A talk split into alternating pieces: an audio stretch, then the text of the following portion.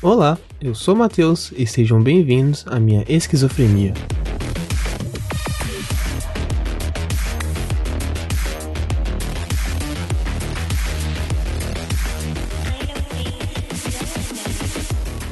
Hoje eu vou tentar falar um pouco sobre a segunda temporada de Love, Death and Robots, que foi lançada dia 14 de maio na Netflix, um pouco mais de dois anos depois da primeira temporada. É, essa temporada que foi bastante esperada tecnicamente, na minha bolha social pelo menos, foi bastante esperada. Muito porque Love, Death and Robots tem uma premissa muito boa de dos episódios não serem conectados e, tipo, cada episódio ter uma história basicamente fechada ali, tem um começo, meio e fim, em, no máximo 20 minutos, que deixa a série com uma pegada muito dinâmica, o que não é muito diferente nessa temporada. Mesmo ela tendo uma duração menor, de apenas 8 episódios, 10 a menos da primeira, ela consegue seguir um ritmo que a primeira estabeleceu. Então, vou tentar falar sobre isso hoje, talvez.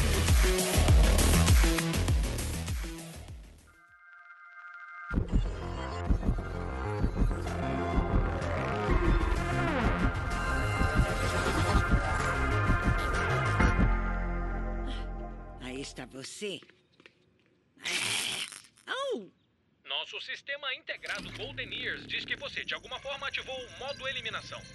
Este recurso é projetado para erradicar pestes pequenas, Mas como insetos, aranhas e ratos. Mas em algumas situações, animais maiores, como animais de estimação e alguns humanos, podem ser alvos. Pedimos desculpas por qualquer inconveniência.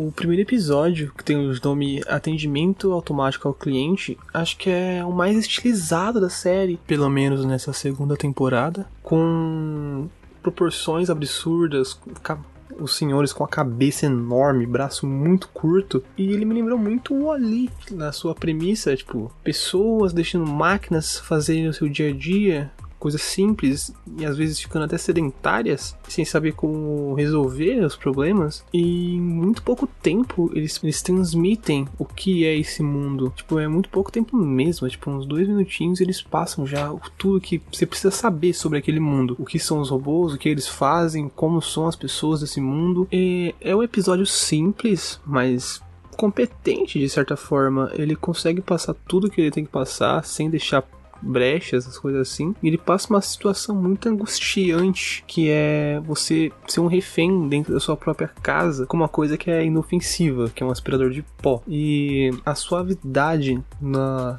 no falar da do da pessoa que tá atrás no telefone, seja ela um robô, uma pessoa, muito provavelmente ele é um robô, deixa o clima ainda mais angustiante, porque a senhora passando por todo aquele momento, fugindo, tentando salvar, salvar, salvar o cachorro, e você ouvir aquela pessoa atrás do telefone falando de uma forma calma, te deixa meio puto, porque você quer que alguma coisa seja resolvida, mas a o robô, a pessoa que tá atrás daquilo, não quer resolver a situação. Então é um episódio meio morno. É um, não sei se é um bom começo de temporada, mas é um episódio competente, digamos assim. E esse episódio traz uma pequena discussão bem no finalzinho, que é o que você está disposto a sacrificar para salvar a sua vida. O que vai ser um tema um pouco recorrente em alguns episódios dessa temporada, que é o que você está disposto a sacrificar? O que vale o seu sacrifício? É um tema que vai aparecer no próximo episódio, um pouco no terceiro episódio. Vamos trazer um pouco essa discussão. E voltando, não é um episódio muito bom. É um episódio ok. Ele traz uma premissa simples, concisa, direto ao ponto. Não é tão grandioso, mas ele não se propõe a ser grandioso. Ele é uma coisa mais pé no chão que pode, não é pé no chão, pode acontecer um futuro não tão distante. É um bom episódio, não tão bom assim, mas é um bom episódio.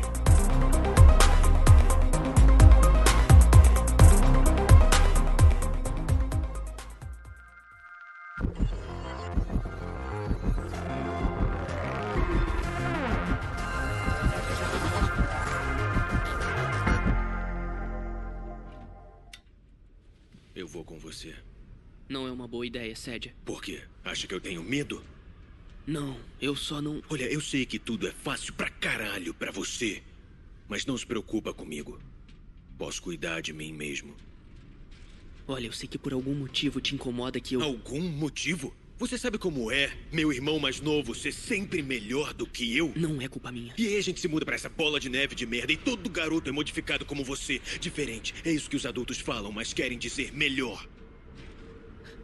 Tá bom. Se você quer vir, se veste, anda logo.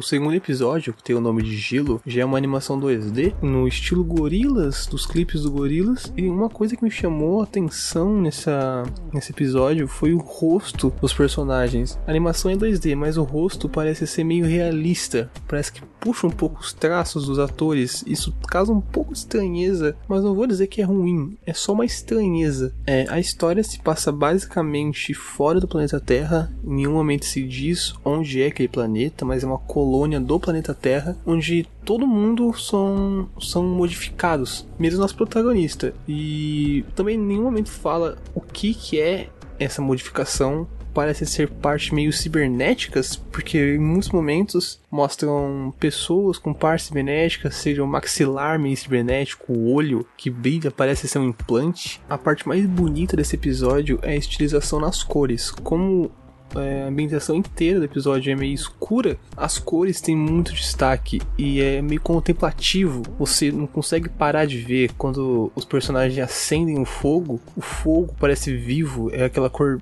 viva, sólida. É muito, realmente muito bonito como eles tratam a cor nesse episódio. Seja na baleia do final, no final, que é parece ser meio 3D, mas ela é escura, mas também tem seus detalhes azuis que deixam uma parte contempla contemplativa ali, você que você sente o peso daquilo, você sente porque o, prota o protagonista quis ir lá, mesmo ele não sendo modificado, você sente o porquê ele queria estar ali. É um baita momento é um momento muito bonito de se ver. E de novo se traz aquela discussão do que você está disposto a se sacrificar, porque o protagonista ele sabia que ele podia morrer se ele estivesse lá, mas ele queria se enturmar, ele queria estar com o irmão dele, ele queria estar com outras pessoas, mesmo ele não sendo modificado, ele queria ter convívio naquela sociedade que não é uma sociedade dele, ele não devia estar ali, mas mesmo assim ele queria, ele foi lá e se sacrificou. Ele podia, ele sabia que podia morrer, ele sabia que podia dar muita merda, ele não sabia onde estava se metendo, mas ele foi. E ele se provou útil, ele conseguiu entrar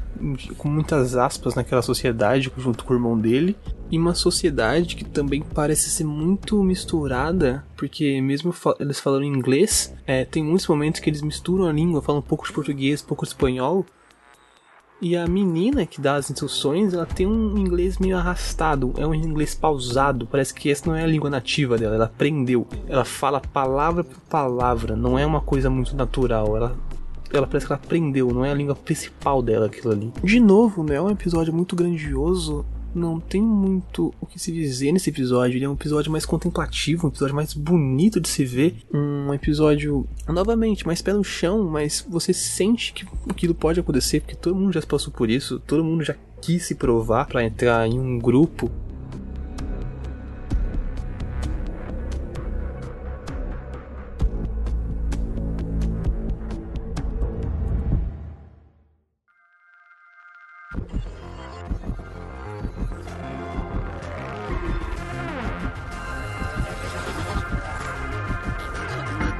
não é? Você tem que saber que isso não tem como funcionar. Eu estou viva há 218 anos. Eu já vi muita coisa. Mas ela torna tudo novo.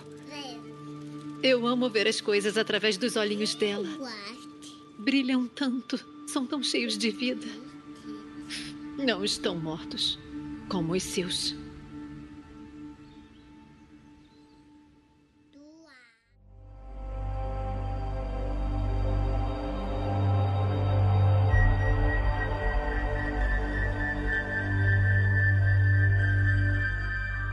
E o terceiro episódio, que se chama Esquadrão de Extermínio, já adianto que é o meu favorito entre os oito. Tem uma temática meio cyberpunk com uma cidade alta e uma cidade baixa. Sendo a cidade baixa a plebe, que tá lá para morrer praticamente, e a cidade alta o, a burguesia, o pessoal mais rico, mas com poder aquisitivo maior. Esse episódio eu acho ele simplesmente espetacular. Acho que dentro da segunda temporada é o que tem o roteiro mais bem desenvolvido, porque ele é uma história curta, mas é uma história que conta muito. É basicamente é, é um futuro onde as pessoas conseguiram a imortalidade e por causa disso elas simplesmente não podem ter filhos para controlar a população. Mas mesmo assim, existem pessoas que querem esse prazer, essa sensação de, de ser mãe, de ser pai, sensação de ter um filho, quer, quer cuidar de uma pessoa, quer ter essa sensação. E isso, muitas vezes, para a cidade alta, é, é incompreensível. Porque uma pessoa que vive para sempre abria mão disso para ter um filho, sabe? É uma discussão muito, mas tipo, muito forte mesmo, que pode ser atual em todos os momentos possíveis. E o questionamento que o protagonista tem diante disso, ele matou matou crianças, ele matou pessoas que não tinham nada a ver, pessoas que só queriam ter uma família. Ele tem um questionamento tão forte que você sente aquilo, você sabe por que ele tá passando. Você consegue imaginar o que sentiria alguém que mata uma criança só por ela existir. Ela não fez nada de errado, ela só tá ali existindo, conhecendo coisas novas, ela tá ali vivendo, aprendendo, conhecendo o nosso mundo. E isso se expõe muito no último diálogo com aquela mulher que ela fala que ela não quer mais viver. Ela não se ama tanto para viver para sempre. Ela sente pequenos prazeres naquela criança que tá descobrindo tudo novo. Ela já viveu mais de 200 anos. Aquela criança tem menos de um ano. Então tudo para ela é novo. Ela tá descobrindo um universo completamente inexplorado por ela. Um universo absurdo de grande que ela pode conhecer tudo se ela quiser. Já a mãe, ela não tem esse, esse, esse pensamento, porque ela já viveu muito, ela já viu tudo que ela podia ver. E novamente traz a discussão do que você está disposto a sacrificar. Você abriria mão de ter uma família, de ter um filho para viver eternamente? Dependendo da sua resposta, esse, esse episódio não vai fazer não vai ser tão proveitoso do que para outras pessoas. Mas esse episódio para mim é primoroso. Ele é um roteiro muito muito bom, consegue contar muito e pouco tempo de história. Acho que esse episódio tem uns 17, 18 minutos. E ele não deixa a ponta solta, ele tem um, mais, um fluxo muito contínuo. Ele chega onde ele quer chegar, a um tempo que ele quer chegar e aonde ele quer chegar. É um episódio muito bom, de verdade, para mim, o melhor episódio dessa temporada, com o melhor roteiro. Uma animação podia ser melhor, como o próximo episódio é, ela, mas é uma animação competente, extremamente competente, mas cai muito no Vale da Estranheza, com aqueles rostos que tentam ser realistas, mas não são realistas.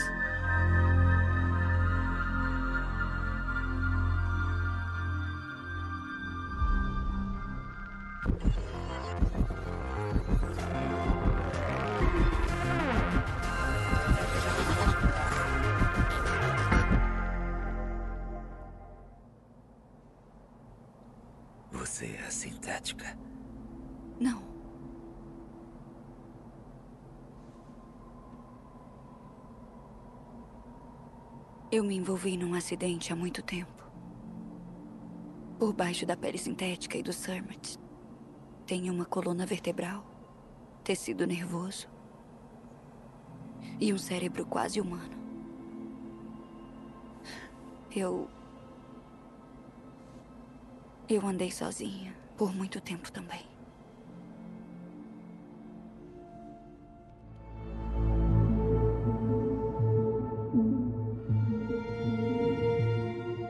Quarto episódio, que se chama Snow no Deserto, em questões de animação, ele é o mais impressionante de toda essa temporada. Porém, eu achei que ele é um episódio que não agrega muito. Ele é um ótimo episódio, sem dúvidas, tem muitas boas ações. É, o ritmo dele é muito bom, é frenético, te deixa quase angustiado, uma perseguição bem forte, mas eu não absorvi muito desse episódio. Eu achei ele meio morno nessa questão. Eu não me interessei muito por ele. Eu me interessei mais pelo mundo que ele se passa. Eu fiquei. Eu fiquei. Digamos que.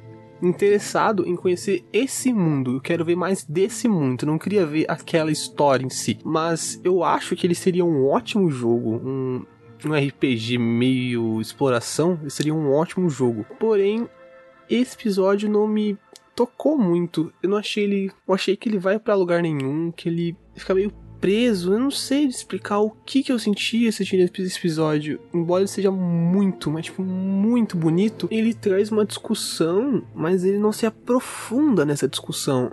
Ele só joga, mas ele não consegue se, se focar nessa discussão, tipo, ser imerso nessa discussão. Eu achei isso bem fraco, tinha muito potencial com aquela animação. Esse, esse questionamento ia ficar muito interessante mas não conseguiram aproveitar isso. Eu não sei se foi o tempo que, que causou isso. Mesmo sendo um episódio longo, acho sendo um dos mais longos da, te da temporada, ele não consegue passar o que ele quer passar. O ponto mais impressionante de Snow no Deserto é a animação. Mesmo a animação sendo muito forte por os padrões atuais de animação, ele não tem um roteiro muito bem desenvolvido. Então ele é só um episódio bonito, mas sem muito o que acrescentar.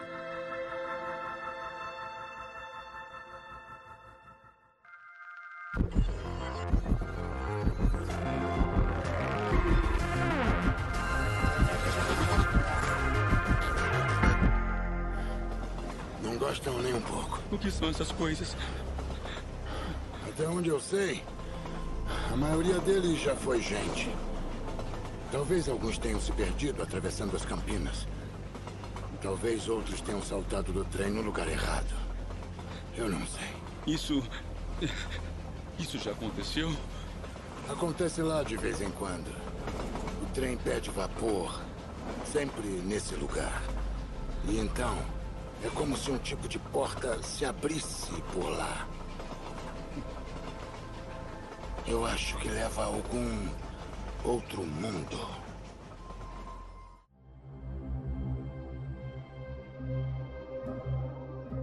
Embora o último episódio, o Snow no Deserto, tenha a animação mais bonita, porque ela puxa o realismo e fazer isso é muito difícil, esse episódio, quinto episódio, chamado A Grama Alta, é o meu episódio favorito em questão de animação porque ele tem uma animação igual a pintura. Você parece que você sente o traço do pincel passando por lá. Que me lembrou muito com Amor Van Gogh, que ganhou um Oscar de melhor animação em 2017. Esse episódio tem um clima que ambienta entre Agatha Christie com o assassinato no Expresso do Oriente e puxa também um Edgar Allan Poe, talvez um Lovecraft. E esse episódio é um conto muito claustrofóbico com pitada de mistério e suspense, porque você só é jogado naquele mundo, você acorda junto com o protagonista naquele mundo e você fica se questionando, tipo, o que, que são aquelas coisas saindo da Terra e o quanto o maquinista sabe que ele não quer contar para você.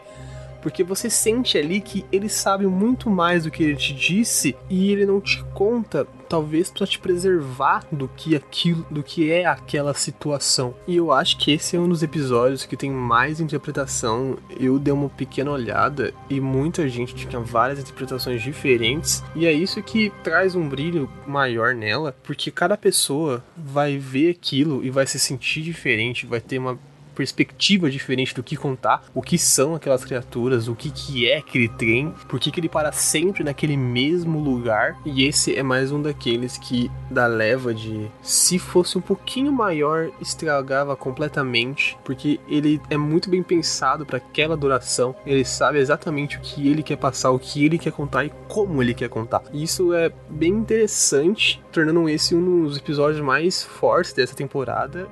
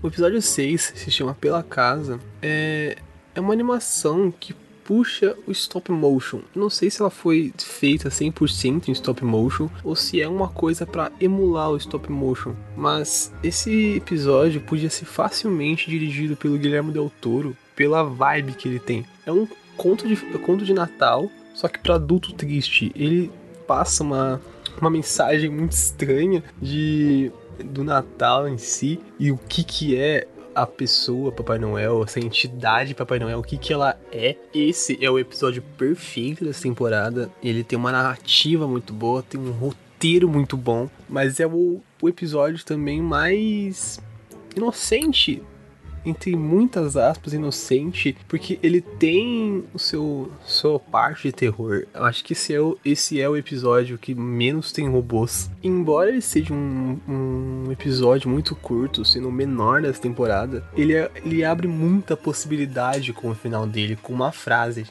tipo, o que aconteceria se o menino não fosse uma boa pessoa? E isso traz muita interpretação, traz muita teoria, e isso acho que é o ponto forte desse episódio. Muito mais do que a fantasia nele, daquela criatura meio alien ser o Papai Noel. Mas o porquê que eu digo que ele é um episódio perfeito? Porque esse episódio, em 7 minutos, ele transita muito bem entre gêneros, trazendo a alegria do Natal no, no primeiro arco, mas depois trazendo um suspense suspense muito forte depois. Ele, isso ele faz de uma forma brilhante e de uma forma muito concisa. Você não se sente perdido naquele mundo. Você você consegue entender aquilo. Você consegue estar ali. Você consegue sentir a sensação das duas crianças, o porquê que elas estão tão aterrorizadas. E você fica aterrorizado quando você descobre que aquela criatura é o Papai Noel. Mas depois ele quebra essa expectativa quando ele, essa criatura entrega o presente e fala: Mano, vocês são bons, vocês são crianças boas. Mas, e no final ele traz aquele questionamento: o que aconteceria se essas crianças não fossem boas, se elas fossem crianças ruins? O que essa criatura, criatura faria com eles? E só essa pequena frase já torna esse episódio brilhante. Mas tudo que vem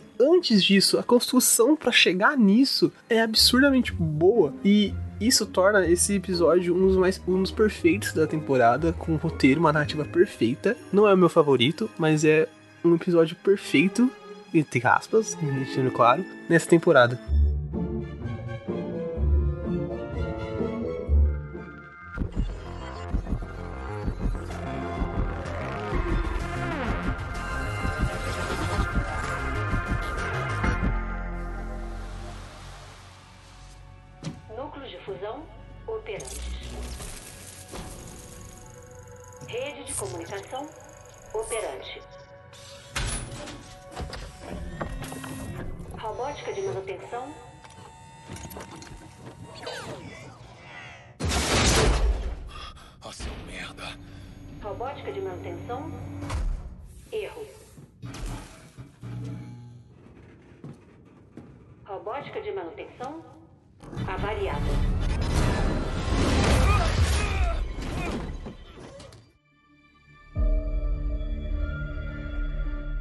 O sétimo episódio, que chama Gaiola de Sobrevivência, é um misto entre o primeiro episódio da temporada e o quarto, porque ele tem animação de no deserto se bobear até melhor, porque nesse episódio, o rosto do personagem, do Michael B. Jordan, tá impressionante, tá tipo surreal de bem feito. Acho que eu nunca vi um rosto tão bem feito assim em alguma animação. Tá realmente impressionante o rosto do Michael B. Jordan nisso. Eu não sei se eles usaram o rosto real dele ou se foi realmente 100% animado aquilo ali, mas tá impressionante, tá? E a história dele é praticamente a mesma do primeiro episódio, com uma escala muito maior um pouco mais gore, mas a premissa em si é a mesma, de uma pessoa enclausurada fugindo de um robô que está com defeito.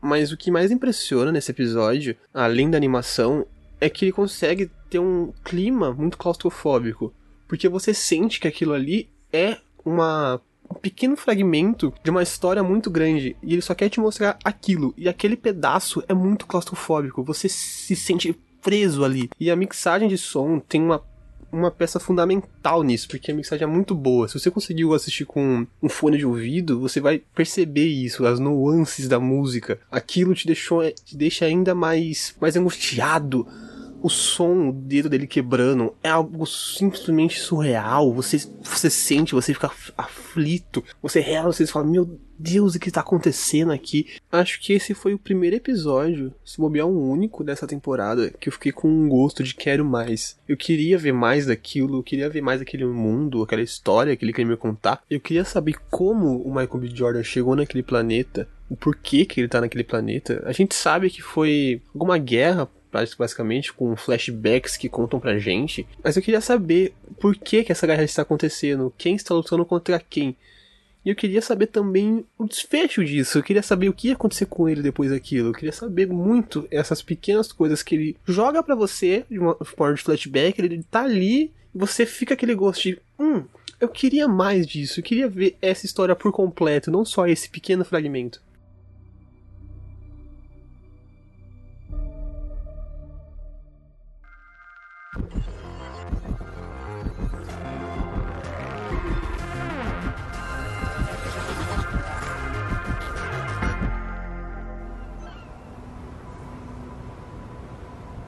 Houve uma tempestade grande na noite anterior e foi no final da manhã que a cidade soube das primeiras notícias sobre a chegada, depois de ter sido visto por pescadores locais.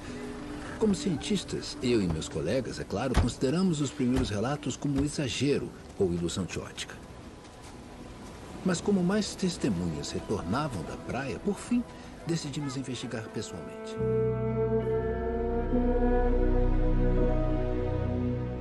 Oitavo e último episódio, que se chama O Gigante Afogado, é o episódio mais contemplativo dessa temporada. E o que tipo, mais faz pensar, ele te induz ao pensamento. Porque ele é basicamente um ensaio sobre o ser humano. Ele tá ali pra te fazer questionar. Acho que esse episódio levanta até mais questionamentos do que Zima Blue, lá da primeira temporada. Eu acho, inclusive, que esse é um episódio mais contemplativo do que Zima Blue. Ele traz mais questões mais palpáveis para todo mundo, tipo, o que é o ser humano, o que que ele tem a propor. E ele coloca tudo isso naquele gigante que apareceu na praia do nada. E como as pessoas no começo admiravam aquilo, aquelas pessoas olhavam aquilo com, com prazer, com admiração. Tipo, o que que é aquilo? O que que ele está fazendo aqui? Ele é tão parecido com nós, mas ao mesmo tempo ele é tão diferente de nós. E como essa figura semelhante a gente vai perdendo completamente a semelhança quando ela é dissecada, quando ela é amputada, quando as pessoas simplesmente perdem o prazer de ver ela. Ela só é uma história muito antiga que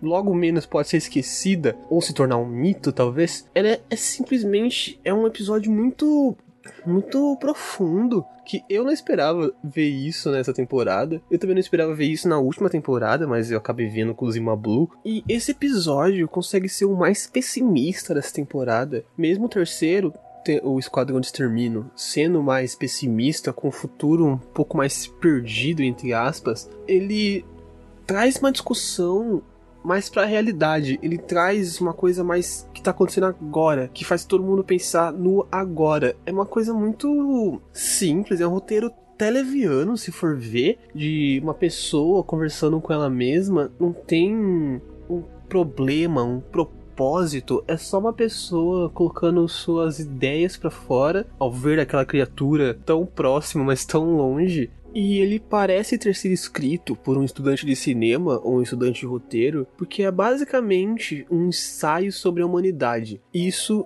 é bem profundo, é bem bonito de se ver. E eu achei um bom fechamento para essa temporada como um todo.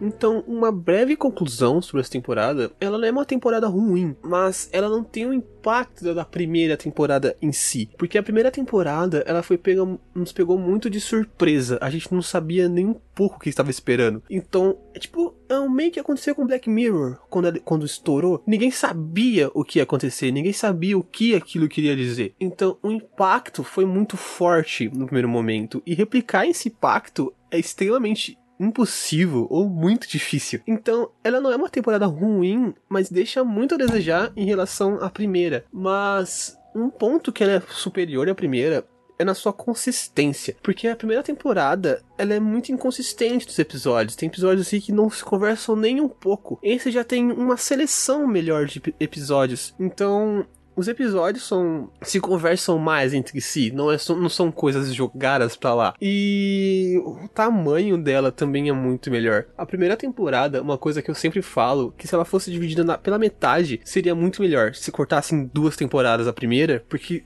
ele é muito grande. 18 episódios, tu pode deixar alguém cansado, parar de ver a série no meio e tudo mais. E você terminando os, os 18 episódios, eu não senti muito querer ver mais aquilo naquele primeiro instante. Aí, essa temporada, segunda, com 8 episódios, foi um tamanho ideal, porque agora eu quero ver mais, eu quero saber o que querem me contar mais, eu quero ver mais histórias sobre amor, morte e robôs. Então, o meu top, caso alguém se interesse por isso, dessa temporada é Esquadrão de Extermínio, Grama Alta, Pela Casa, O Gigante Afogado, Gaiola de Sobrevivência, Gelo, Snow no Deserto e Atendimento Automático ao Cliente. Obrigado por ter ouvido e eu espero muito te ver aqui na próxima vez.